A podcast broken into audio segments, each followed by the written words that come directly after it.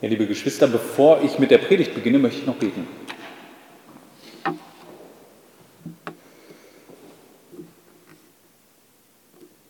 Gütiger und barmherziger Vater, ich danke dir dafür, dass wir dein Wort haben. Ich danke dafür, dass du uns in dieser Welt nicht allein gelassen hast, sondern uns dein Wort gegeben hat, hast, das immer wieder darauf weist, dass du der Herr bist. Herr, das uns immer wieder dazu aufruft, dir allein zu vertrauen, dir allein die Ehre zu geben bitte dich darum, dass dein Wort heute in uns wirkt und uns ja, da zurecht macht, wo wir zurechtgebracht werden müssen. Dass wir Mut bekommen, wo wir mutlos sind und ja, da vielleicht auch gedemütigt werden, wo das nötig ist.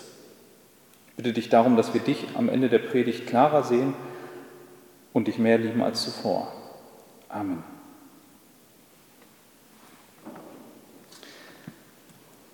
Ich möchte fortfahren in Hebräer Kapitel 2 und heute soll es um die Verse 5 bis 18 gehen, also den Rest des Kapitels. Wer eine Bibel hat, kann da gerne schon hinblättern.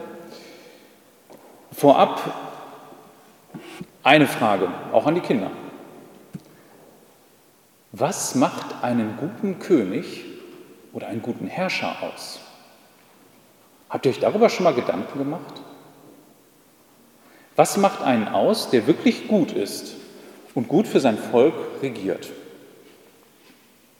Also ist das zum Beispiel, dass er besonders klug ist? Oder ist es, dass er besonders viel Erfahrung hat? Ist es so, dass er besonders streng sein müsste manchmal mit den Leuten, die es nicht so ernst nehmen mit den Gesetzen? Nun, genau das wird der Predigtext uns heute beantworten, denn wir werden einen, uns äh, einen König angucken, den Gott geformt hat. In unserem Abschnitt heute geht es auch nicht um diese Welt. Es geht nicht darum, was ein guter König für diese Welt sein könnte, obwohl das auch drin vorkommt.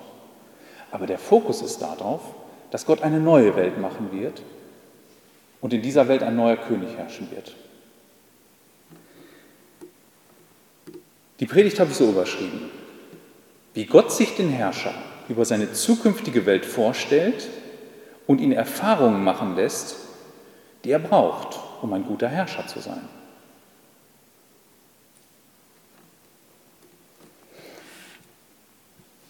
Den Abschnitt heute habe ich in zwei Teile unterteilt. Der erste, das sind die Verse 5 bis 9. Das würde ich einmal lesen mit euch. Hebräer Kapitel 2, 5 bis 9. Da schreibt unser Autor. Denn nicht Engeln hat er den zukünftigen Erdkreis unterworfen, von dem wir reden. Es hat aber irgendwo jemand bezeugt und gesagt, was ist der Mensch, dass du seiner gedenkst, oder des Menschensohn, dass du auf ihn siehst? Du hast ihn ein wenig niedriger sein lassen als die Engel. Mit Herrlichkeit und Ehre hast du ihn gekrönt und hast ihn gesetzt über die Werke deiner Hände. Du hast alles seinen Füßen unterworfen. Denn indem er ihm alles unterworfen hat, hat er nichts gelassen, was er ihm nicht unterworfen hat. Jetzt aber sehen wir ihm noch nicht alles unterworfen. Wir sehen aber Jesus, der eine kurze Zeit niedriger gewesen ist als die Engel, wegen des Todesleidens, mit Herrlichkeit und Ehre gekrönt. Er sollte ja durch Gottes Gnade für alle den Tod schmecken.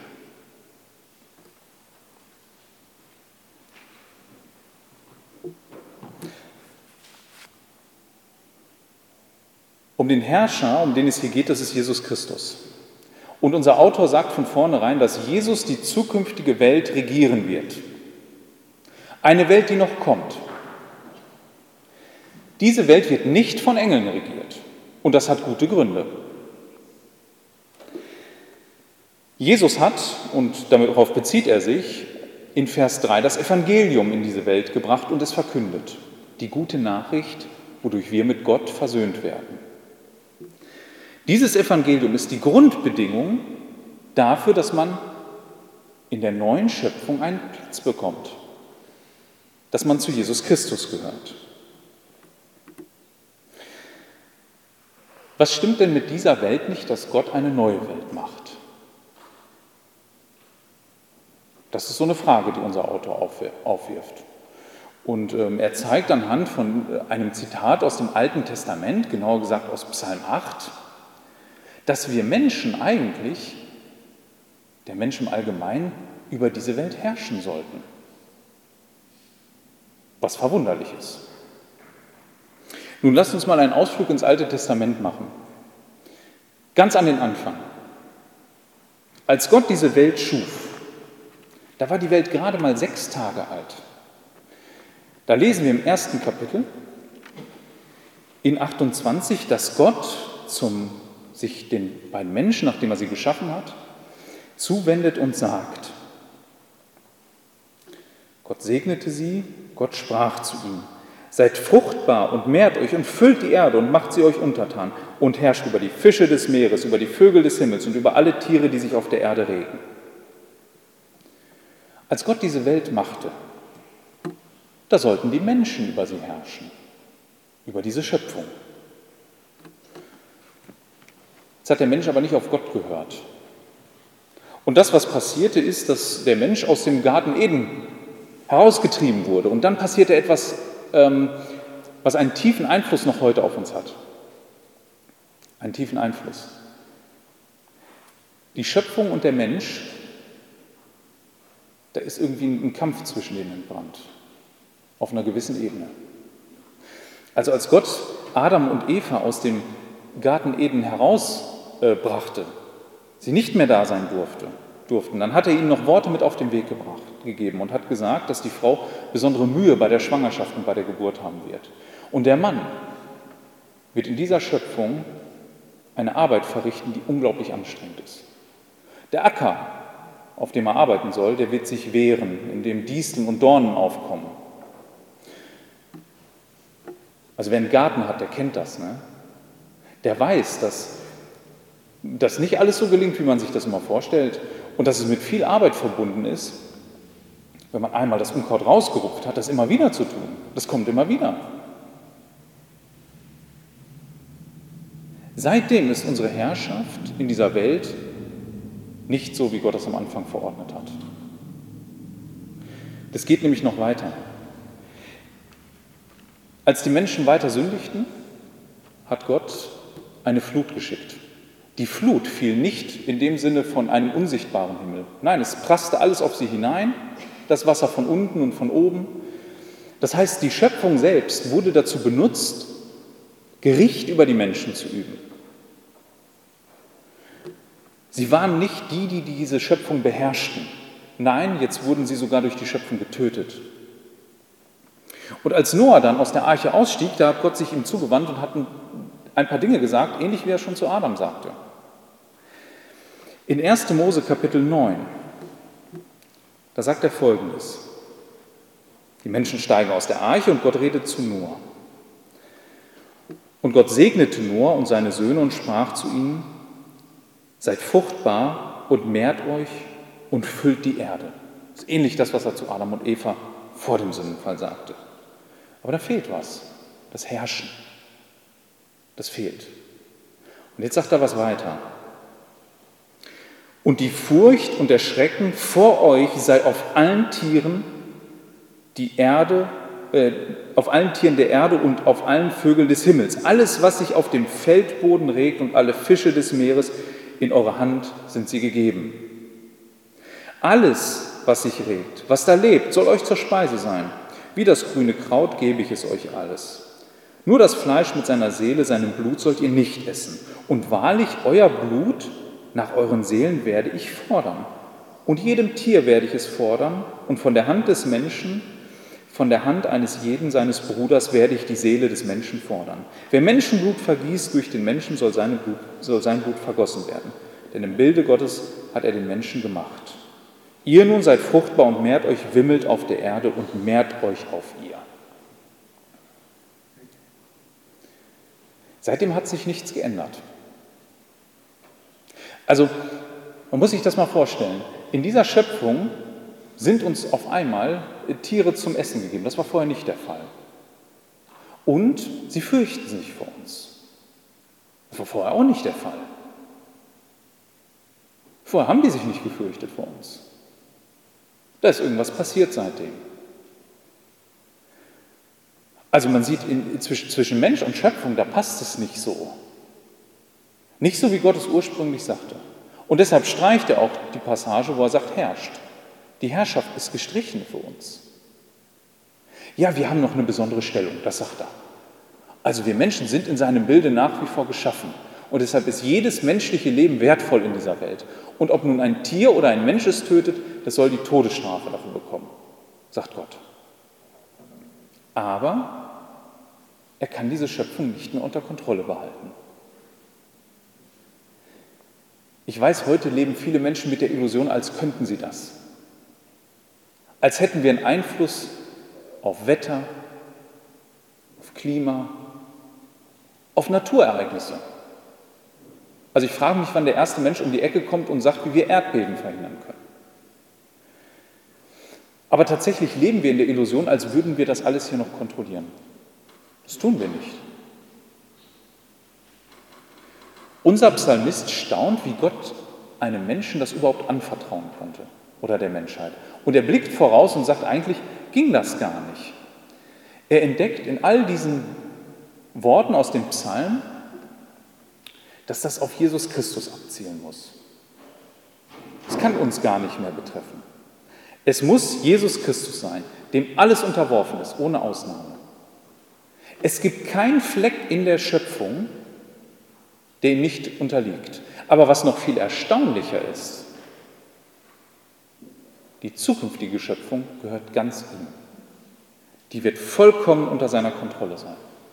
In dieser Schöpfung wird es nicht mehr zu diesem Kampf zwischen uns und den Naturmächten kommen, zwischen uns und den Tieren und all dem, was in der Schöpfung so ist. Ja, Paulus bringt das in Römer 8 auf den Punkt. Diese Schöpfung hart darauf, dass endlich diese neue Welt kommt. Es ist diesen Kampf leid.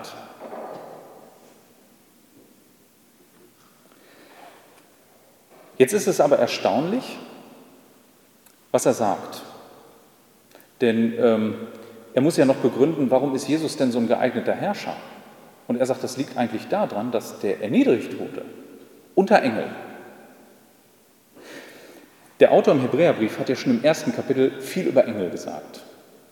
Das spart er sich an dieser Stelle. Er sagt gar nicht so viel über Engel. Er sagt viel mehr über Jesus Christus. Er sieht ihn jetzt, nachdem er gelitten hat, mit Herrlichkeit und Ehre gekrönt. Und da drin entdeckt er, in dem Tod Jesu, Christu, Jesu Christi die Gnade Gottes für uns alle. Also wenn wir an Jesu Tod denken, können wir uns fragen, was ist denn daran so gnädig von Gott, dass Jesus da am Kreuz stirbt? Im ersten Moment ist das doch kein schöner Anlass. Und wir sagen, das ist jetzt aber gnädig. Wir würden vielleicht eher denken, naja, dank der Auferstehung. Aber Jesus ist der Erste, der durch den Tod ging zum Gericht, der da durchging. An unserer Stelle. Und darin besteht die Gnade Gottes.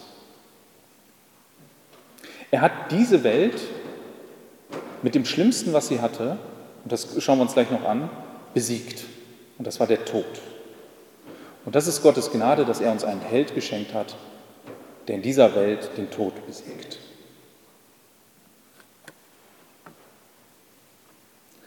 Also kurz zusammengefasst, diese Schöpfung und wir Menschen, wir sind entzweit.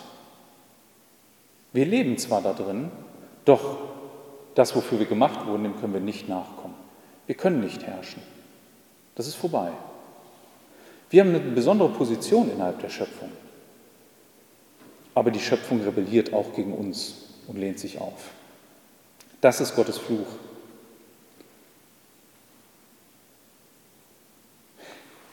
Was genau qualifiziert jetzt Jesus zu einem Herrscher? Und das ist der nächste Abschnitt und das ist ein langer Abschnitt. Den werde ich Stück für Stück lesen. Vers 10. Dort steht, denn es war dem angemessen, um dessen Willen alles ist und durch den alles ist, da er viele Söhne zur Herrlichkeit führte, den Urheber ihres Heils durch Leiden zu vollenden. Kurz bis dahin. Um eins klarzustellen, Gott selbst ist der Urheber unserer Rettung, unseres Heils. Gott selbst hat das gemacht, nicht wir. Gott hat das auch nur durch einen gemacht, durch Jesus Christus, und das hat ihm gefallen. Es ist ein ungewöhnlicher Weg, dass er sich so festgelegt hat.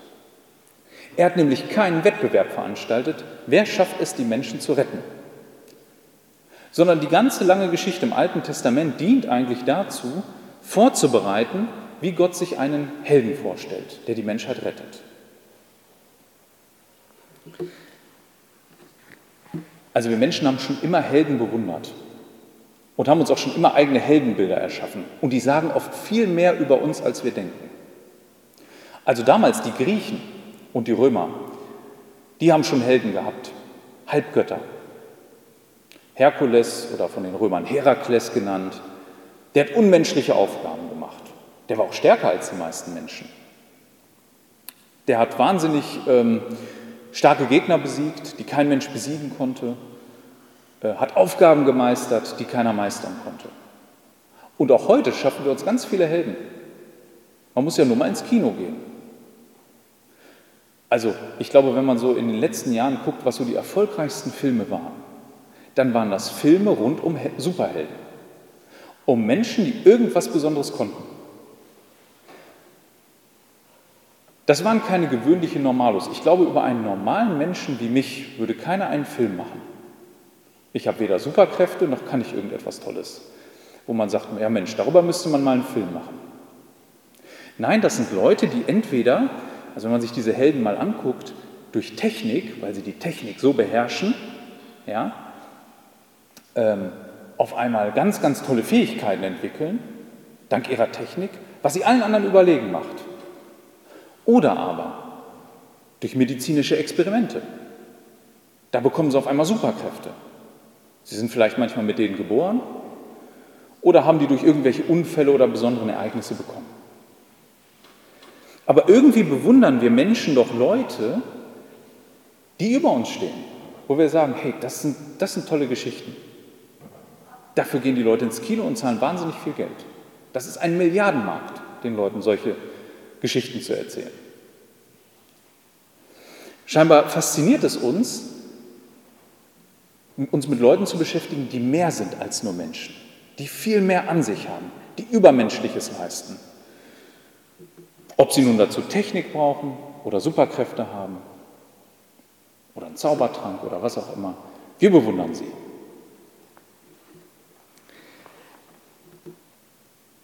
Das sagt viel über uns. Aber Gott hat da ganz andere Vorstellungen von dem, wie einer sein soll, der uns Menschen wirklich rettet. Unser Vers fängt nämlich so an, dass es darum geht, was Gott angemessen war an Jesus Christus. Also wir finden es angemessen, uns Helden zu machen, die uns übertreffen. Gott ist da ganz anders. Ganz anders. Und das wird in den folgenden im folgenden Abschnitt erklärt. Und das sind genau drei Wesensmerkmale. Drei Wesensmerkmale, die Gottes Retter von uns unterscheiden. Der erste ist, und das ist Vers, ähm, Vers 11 bis 13. Der erste ist, der Fokus ist auf Gott gerichtet. Dort steht, denn sowohl der, welcher heiligt, als auch die, welche geheiligt werden, sind alle von einem. Aus diesem Grund schämt er sich nicht, sie Brüder zu nennen, sondern spricht, ich will meinen Brüdern deinen Namen verkündigen. Inmitten der Gemeinde will ich Lob singen. Und wiederum, ich will mein Vertrauen auf ihn setzen und wiederum siehe ich und die Kinder, die Gott mir gegeben hat.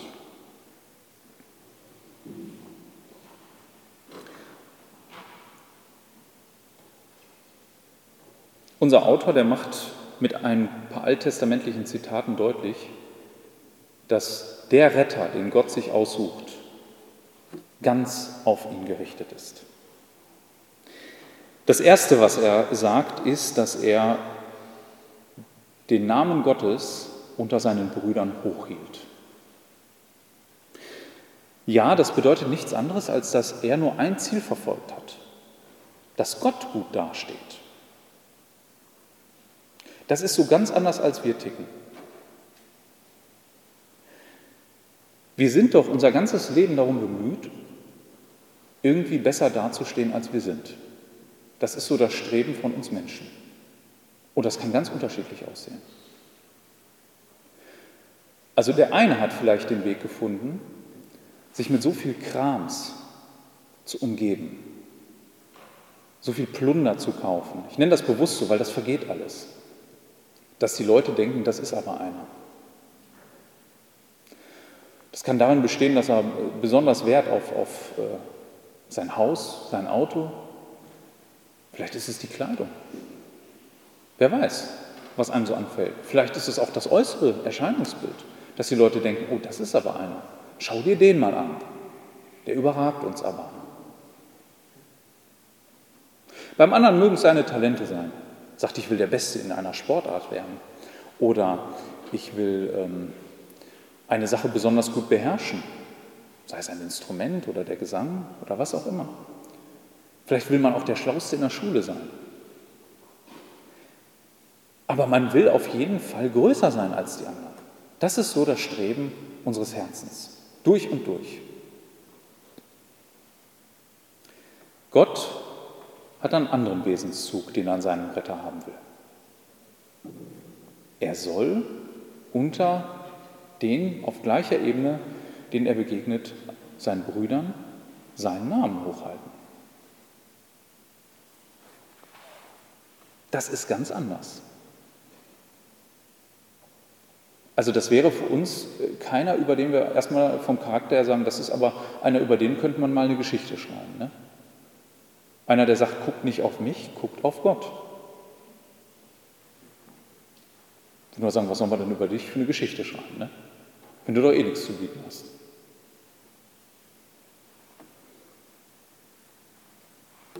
Das ist ein Teil dessen. Es geht aber noch weiter. Nicht nur, dass er auf Gott zeigt, er vertraut auch ganz Gott. Das ist das zweite Zitat in 13a. Ich will mein Vertrauen auf ihn setzen. Das ist ein Zitat aus Jesaja 8, Vers 17. Und darin macht er deutlich, dass er, dass er nur, und das ist alles, von Gott erwartet. Das ist auch wieder das Gegenteil von dem, was wir so tun. Und das, was wir oft an Leuten bewundern. Ist es nicht gerade das, dass wir alle unabhängig sein wollen? Also ich meine jetzt mal ihr Kinder. Ne? Das Erste, was ich oft von Kindern höre, ist, oder was man oft von Kindern hört, ob es die eigenen sind oder andere, ach, ich wäre ich wär endlich gerne erwachsen. Ne? So nach dem Motto, da hat mir ja keiner mehr was zu sagen. Ne, das ist so ein Gedanke, den man von Kindheit an hat. Wenn man dann erwachsen ist, dann denkt man weiter, dann wäre man, ach, kein Chef mehr, ne? Weiß ich nicht, wenn man berufstätig ist. Kein Chef mehr, der einem ständig sagt, was man zu tun hat. Also irgendwie wollen wir unabhängig sein und das gelingt uns nicht. Also wenn ich mir das mal angucke, neulich ähm, habe ich meinen, meinen äh, Töchtern erzählt, wie viele Leute eigentlich in der Firma über mir stehen, dass mein Chef einen Chef hat und der hat auch noch einen Chef. Und dann gibt es da noch einen Chef und wer weiß von dem, von wem der wieder abhängig ist. Da ist das schwer, sich unabhängig zu machen. Aber irgendwie streben wir doch danach. Irgendwie wollen wir das doch nicht sein. Wir wollen uns doch von niemandem sagen lassen, was wir zu tun haben.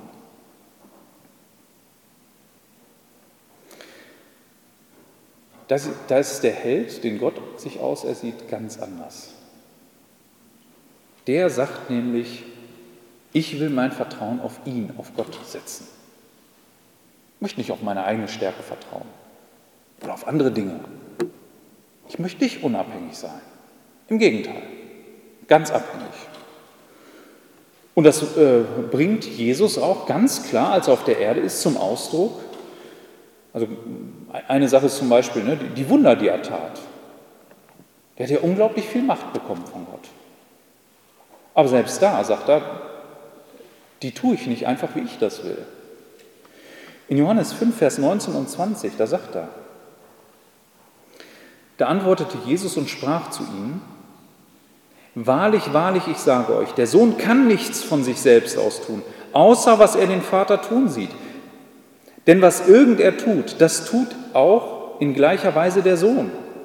Denn der Vater hat den Sohn lieb und zeigt ihm alles, was er selbst tut, und er wird ihm größere Werke als diese zeigen, damit ihr euch wundert. Also der tut nur die Dinge, die Gott ihm zeigt und die er zulässt. Da ist eine vollständige Abhängigkeit, die Jesus von vornherein auch offenlegt. Also einen Moment mal in die Situation versetzt, wie wir vielleicht mit all dieser Macht umgegangen wären. Ja, hätten, äh, also hätten wir das nicht oft zu Profitzwecken oder sowas eingesetzt, Kranke zu heilen? Was wäre das für ein Geschäftsmodell gewesen? Was hätten die Leute uns nicht, und was tun sie nicht heute, für weit weniger, für, für Paläste gebaut und für Ehre erwiesen? Das ist doch bis heute ein Riesengeschäft, das die Leute machen mit irgendwelchen Wunderwasserchen und was weiß ich, was sie alles zustande bringen wollen. Und dabei geht es immer um einen Personenkult in der Regel. Ach, guck mal, der kann das. Geh zu dem, da wirst du geheilt. Und Jesus macht darauf aufmerksam, also all das, was ich hier tue, mache ich nur, weil der Vater es mir zeigt und in voller Abhängigkeit zu ihm. Und das mache ich nicht für mich. Ihr sollt euch eines Tages mal darüber wundern, was ich hier mache.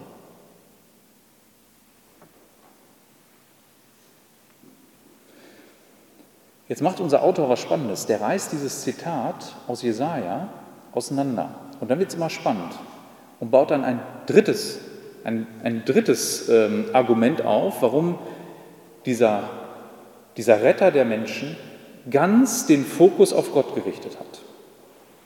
Und zwar sagt er dann im zweiten Teil des Verses 13, und wiederum siehe ich und die Kinder, die Gott mir gegeben hat. Das klingt nach keinem richtigen Satz. So, und da muss man den, den Zusammenhang beachten. Der Jesaja, von dem das Zitat stammt, ähm, der hatte eine ziemlich schwere Aufgabe. Der Jesaja, der hatte nämlich die Aufgabe, zu einem Volk zu gehen, ähm, das nicht richtig hören wollte. Und er stand da so ziemlich allein da mit seiner Botschaft. Und seine Botschaft bestand nicht nur darin, dass er immer wieder hinging zu diesem Volk und gepredigt hat und gepredigt hat und gepredigt hat, sondern der hat auch seine Familie mit eingespannt. Der hat seinen beiden Söhnen Namen gegeben, die eine besondere Bedeutung hatten. Diese Namen finden wir in Kapitel 7, Vers 3 und 8, Vers 3 und deren Bedeutung beim Buch Jesaja. Und der erste der hatte einen ganz, ganz äh, schwierigen Namen, also merken kann ich mir den auch nicht, aber der heißt so, Shea Yashub. Das ist ein Doppelname. Und der bedeutet so viel wie, der Überrest wird umkehren. Also kurz zum, zum Volk, das, das hat ihm nicht geglaubt, dem Jesaja. Und jetzt nennt er seinen ersten Sohn, das Volk wird eines Tages umkehren. Den zweiten Sohn, da bekommt er den Namen direkt, den kriegen wir direkt die Übersetzung, das ist Vers 3. Der hat, einen, der hat einen noch längeren Namen. Das bedeutet übersetzt, es eilt der Raub, bald kommt die Beute. Der Hintergrund ist der, das erklärt er auch, denn bevor der Knabe zu rufen weiß, mein Vater und meine Mutter, also bevor er die ersten Worte sprechen kann, das sind ja so die ersten Worte, Mama, Papa. Wird man vor dem König in Assyrien, das ist der Erzfeind, den Reichtum von Damaskus und die Beute von Samaria hertragen. Mit anderen Worten, bevor dieser Junge, den ich heute hier nenne, äh, diesen Namen gebe, bevor der reden kann, werdet ihr unter dem Gericht Gottes sein, in dem der König des Landes Samarien kommt und alles hier ausraubt. Der Hintergrund. So, und jetzt kommt er dazu und, und nimmt dieses Zitat, und das äh, finden wir dann in 18, und ich lese das mal vollständig vor. Unser Autor kürzt das nur ab. Siehe ich und die Kinder, die der Herr mir gegeben hat, wir sind Zeichen und zu Wundern in Israel vor dem Herrn der Herrscher, der auf dem Berg Zion wohnt. Mit anderen Worten, Jesaja sagt, ihr alle könnt uns, ihr alle glaubt uns nicht. Aber ich und meine Söhne, wir sind Zeichen Gottes, dass es genauso kommen wird. Was will uns jetzt unser Autor im Hebräerbrief sagen, wenn er so ein Zitat bringt? Nur mit anderen Worten, der Retter Gottes, der hält sich zu Gott, unabhängig davon, ob die Leute ihm glauben oder nicht. Der hat den Mut, ähnlich wie Jesaja, aus der Masse rauszustechen, auch wenn ihn das zum kompletten Außenseiter macht. Also mit anderen Worten, der, der ist bereit, von allen belächelt zu werden. Dass alle sagen, guck mal der. Was der erzählt, ne? Und Gott sagt, das muss eine Eigenschaft sein. Der muss mit seinem Fokus so auf mich gerichtet sein, dass auch wenn die Leute den ausgrenzen, dass er weiter dran bleibt. Eigentlich auch wieder anders, ne? als das, was, äh, was wir so in unseren Herzen tragen. Wer von uns will schon gerne der Außenseiter sein? Ne? Wer von uns will denn eigentlich gerne der sein,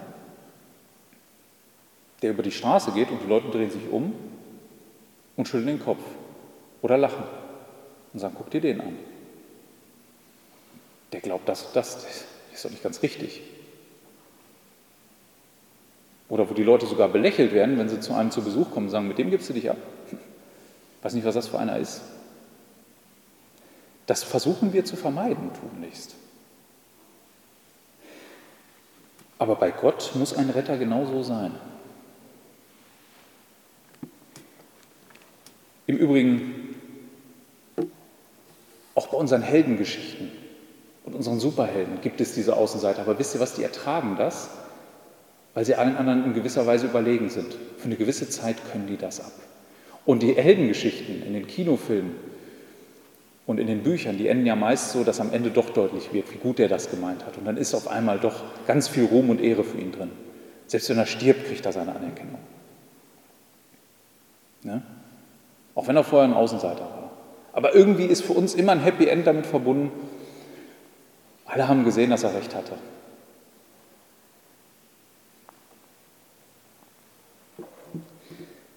Ja, das ist so das erste Wesensmerkmal. Ne? Das hat er mit drei Zitaten jetzt untermauert, dass er sagt, der Fokus muss auf Gott gerichtet sein. So muss der Retter Gottes sein. Weg von sich, nur auf Gott hin.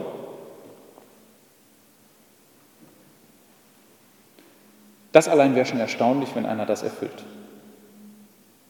Ich schließe aus, dass irgendwer in diesem Raum sich nur angesprochen fühlt. Ich glaube, wir sind da alle raus bei diesem Thema. Da laufen wir oft in unserem Leben in eine andere Richtung und haben einen anderen Fokus. Das sage ich überhaupt nicht. Äh, stimmt, wir kommen am Ende dazu. Das, äh, das, das weiß Gott natürlich.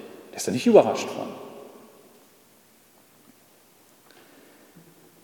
Das zweite Wesensmerkmal ist aber genauso wichtig und muss auch erfüllt werden. Und das sind die Verse 14 bis 16. Und das hat es in sich.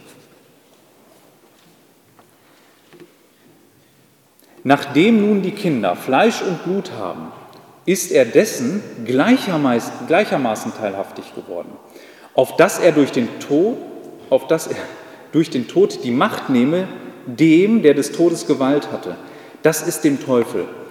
Und alle die Befreite, die durch die Furcht vor dem Tode während ihres ganzen Lebens in Knechtschaft gehalten wurden. Denn er nimmt sich ja nicht der Engel an, sondern des Samens Abrahams nimmt er sich an. Das zweite Wesensmerkmal, er wird Mensch bis ins letzte Detail.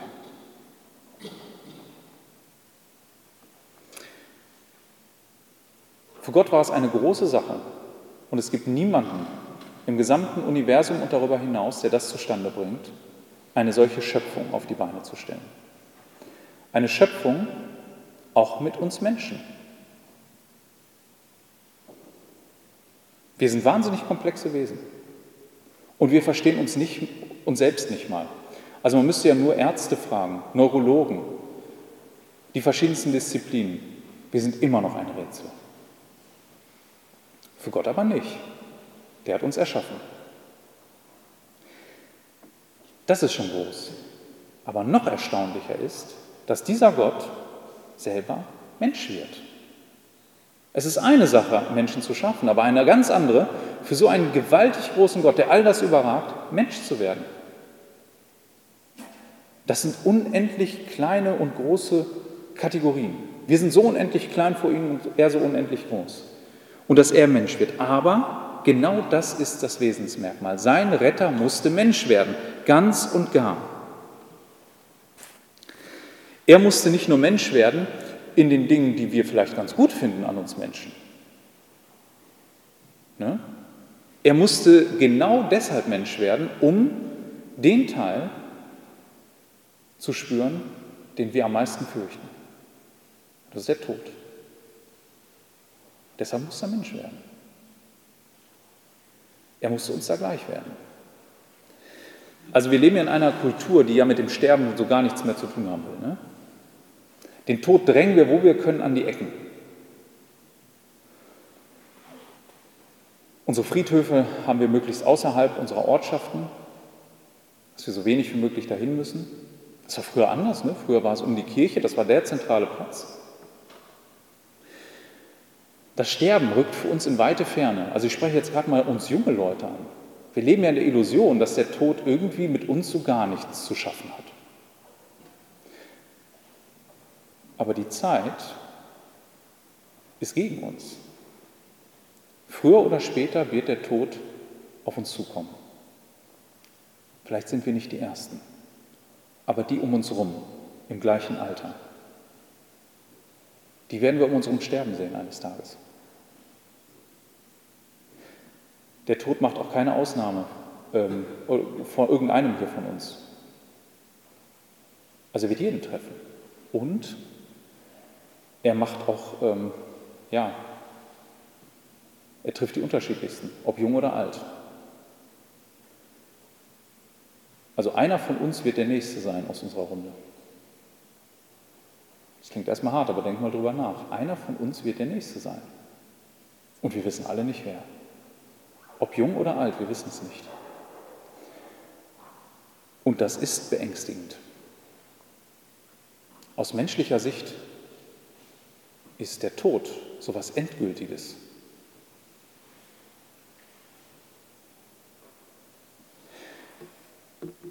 Einen normalen Menschen mag das in Schockstarre versetzen. Jetzt leben wir nach Christus. Für uns ist das so, ja, er hat den Tod besiegt. Ich hoffe, dass ihr jetzt keine Angst gespürt habt in den Sinne, naja, wenn ich sterbe, bin ich bei meinem Herrn, dass ihr das eher gedacht habt. Dann ist das gut. Aber wisst ihr, genau deshalb ist er in die Welt gekommen, um uns genau diesen Mut zu schenken, um dem Feind genau diese Waffe zu entreißen, dass wir nicht ständig in dieser Angst leben müssen, eingeschnürt, um Himmels willen, was ist, wenn ich morgen sterbe, sondern dem entgegentreten können und sagen können, das ist nicht das Ende. Er ist da durchgegangen vor allen anderen und ich werde ihm folgen. Ich weiß, dass er da durchgegangen ist, weil er wiederkam. Aber er ist der Erste, der durchgegangen ist. Das ist eine Befreiung. Und das nennt unser Autor auch so. Das ist eine Befreiung aus der Knechtschaft. Und die gilt jedem, und jetzt kommt's, da geht es nicht um die Engel, sondern das hat er gemacht für eine bestimmte Familie. Alle Menschen, die hier im Raum sind, sind in eine Familie reingeboren. Und die sind in dieser Familie aufgewachsen. Wir sind gar nicht so eigenständig.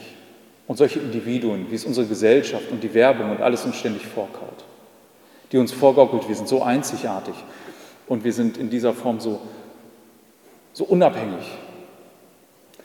Nein, wir sind alle in Familien reingeboren.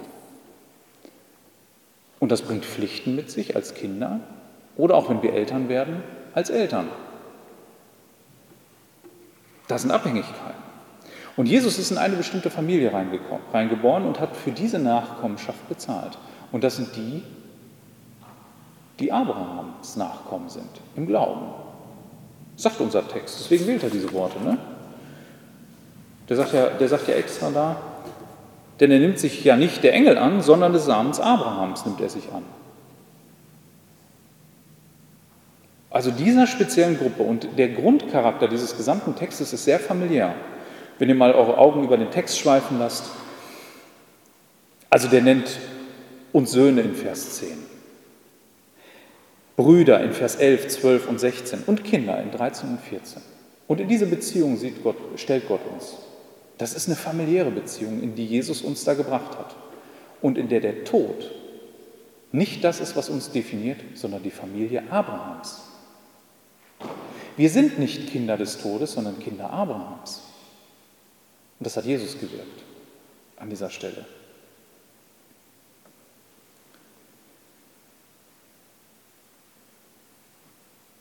Ja, das ist die zweite Eigenschaft. Dadurch wurde er Mensch. Er musste Mensch werden. Das ist seine zweite Wesenseigenschaft. Und die ist ja so ganz anders. Ne? Nochmal im Rückblick. Heldentum besteht doch bei uns eben darin, dass wir nicht nur Menschen sind, sondern dass wir uns über die anderen Menschen erheben. Das sind doch für uns echte Helden, die immer dem Tod so ein bisschen von der Schippe springen. Ne? Stellt euch mal einen Heldenfilm vor, wo es eigentlich nur darum geht, dass der Held eigentlich schnurstracks im Tod marschiert. Also eine gefährliche Situation, in die er sich begibt. Und wir wissen von vorn, und wir wissen, eigentlich zielt es nur darauf ab, dass er äh, stirbt. Den Film wird keiner gucken an der Stelle. Wäre schwierig für uns, ne? Sondern wir wollen ja immer glauben, dass es noch gut ausgeht, dass er immer noch im letzten Moment, zack, seine Feinde besiegt, dass er schafft. Jesus aber ging in den Tod. Er hat sich erniedrigt. Er wurde gleich mit uns Menschen und ist in den Tod gegangen. Das letzte Wesensmerkmal. 17 bis 18. Dort steht, Daher musste er in allen Dingen seinen Brüdern gleich werden, auf dass er barmherzig würde und ein treuer Hohepriester vor Gott, um die Sünden des Volkes zu sühnen. Denn worin er selbst gelitten hat, als er versucht wurde, kann er denen helfen, die versucht werden.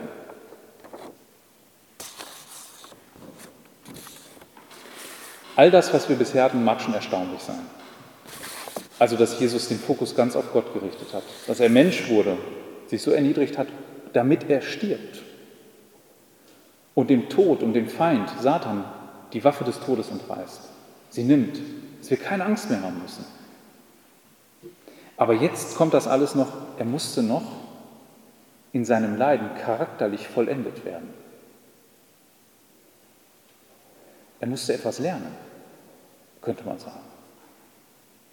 Lernen in dem Sinne, dass er eine Erfahrung macht. Jesus kam in diese Welt und hat auf seinem Leidensweg in all den Versuchungen Erfahrungen gemacht.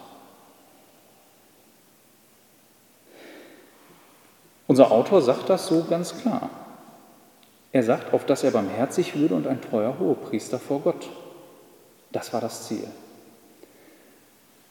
Gott wollte, dass sein Sohn den richtigen Platz zwischen Mensch und ihm einnimmt mit den richtigen Charaktereigenschaften. Stellen wir uns einmal vor, Jesus wäre nicht barmherzig.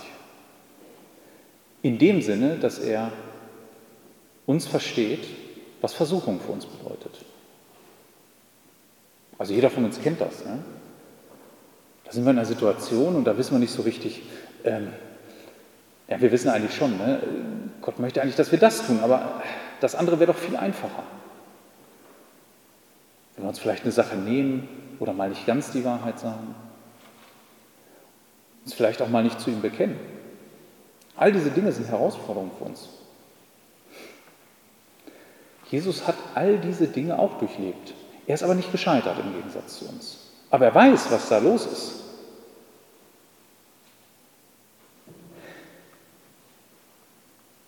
Aus diesem Grund können wir uns zu ihm wenden. Jedes Mal. Wir können sagen, Herr, ich, ich bin da versucht worden und ich bin auch gescheitert. Vergib mir. Es gibt Götter in dieser Welt, und ich sage das auch so offen, ich zähle auch den Allah dazu, auch wenn er überall der Barmherzige genannt wird, der das überhaupt nicht kennt. Der weiß nicht, was es heißt, Mensch zu sein. Und der weiß auch nicht, was es heißt, in dieser Spannung zu leben, zu wissen, ich möchte eigentlich das Gute, aber ich kann es nicht vollbringen als Christ. Ich scheitere da an mir selbst. Was möchte ich so einem sagen? Kann ich ihm mit Ausreden kommen? Bei Christus brauche ich keine Ausreden. Ich kann ihm sagen, wie es ist, gerade raus. Und er ist barmherzig. Ja, das wäre doch ein ziemlicher Tyrann, der, der keine Barmherzigkeit kennt. Umgekehrt, treu, mit der Eigenschaft. Christus hat doch wohl eins ganz eindrücklich gelernt. Er selbst hat sich die ganze Zeit an Gott gehalten. Und Satan hat alles aufgeboten und diese Welt, um zu verhindern, dass er sich an Gott hält. Da winkte ein schlimmer Tod. Da, winkten an, da waren andere Versuchungen, die Satan ihm selbst unterbreitet hat. Eine Abkürzung zu nehmen, über diese Welt zu herrschen, ohne zu leiden. Aber Christus hat sich an Gott gehalten. Und das ist eine Eigenschaft, die Gott, die er, in, die er auf dieser Erde gelernt hat, sich ganz an Gott zu halten in diesen Situationen. Und die hat er nach wie vor. Stellt euch einen Christus vor, den wir manipulieren könnten, der eben nicht diese Treue zu Gott hätte und sich von uns leicht manipulieren lassen könnte. Mit so einem, mit so einem Christus wäre eine zukünftige Welt eine, die ständigen Schwankungen unterliegt. Nein, er hält sich treu an Gott. Genau das hat er gelernt. Er bleibt auch uns treu, auch das schwingt hier mit. Es sind beide Aspekte.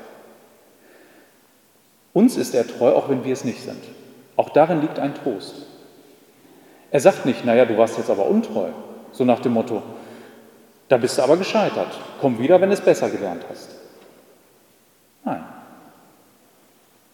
Er nimmt uns wieder auf in seiner Barmherzigkeit. Ihr könnt euch jederzeit an ihn wenden. Wir kommen zum Schluss, nachdem wir uns diese Eigenschaften angeguckt haben und wissen, dass ihm die zukünftige Welt gehört, warum das auch gut ist, dass es eine neue Welt gibt. Diese Welt ist, ja, die steuert auf einen Abgrund hinzu, einen Abriss, eine Erneuerung. Du bist ein Mensch, der leidet, dem es manchmal nicht gut geht oder der oft sagt, ich, ich, ich komme mit dem Leben nicht klar. Er hat auch gelitten. Der kann das nachempfinden. Jesus weiß das. An ihn kann man sich wenden. Er ist da der Mittler zwischen Gott und uns. Du bist ein Mensch, der versucht wird und mit, mit äh, Sünden zu kämpfen hat. Er wurde auch versucht.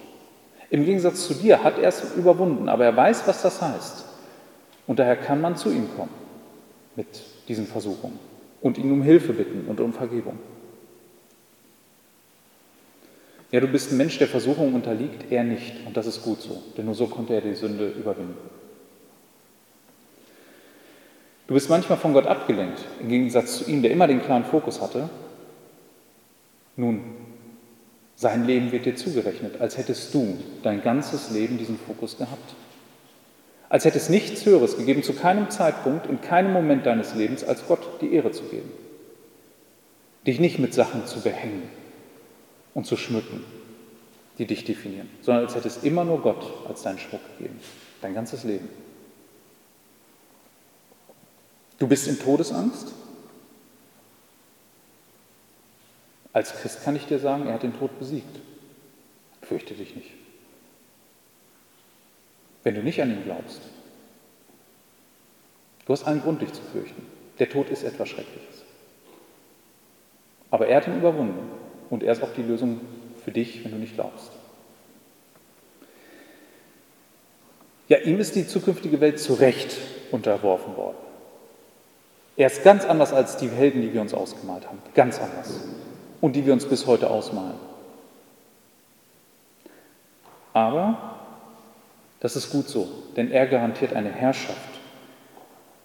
Im Gegensatz zu Adam. Er hat sie nicht garantiert, er hat sie verloren, er hat sie verspielt. Er garantiert eine Herrschaft über eine wunderbare Welt, über eine ewige Welt. Eine Herrschaft, in der wir auf Barmherzigkeit und Treue hoffen können, auch wenn wir scheitern und auch wenn wir nicht treu waren. Amen.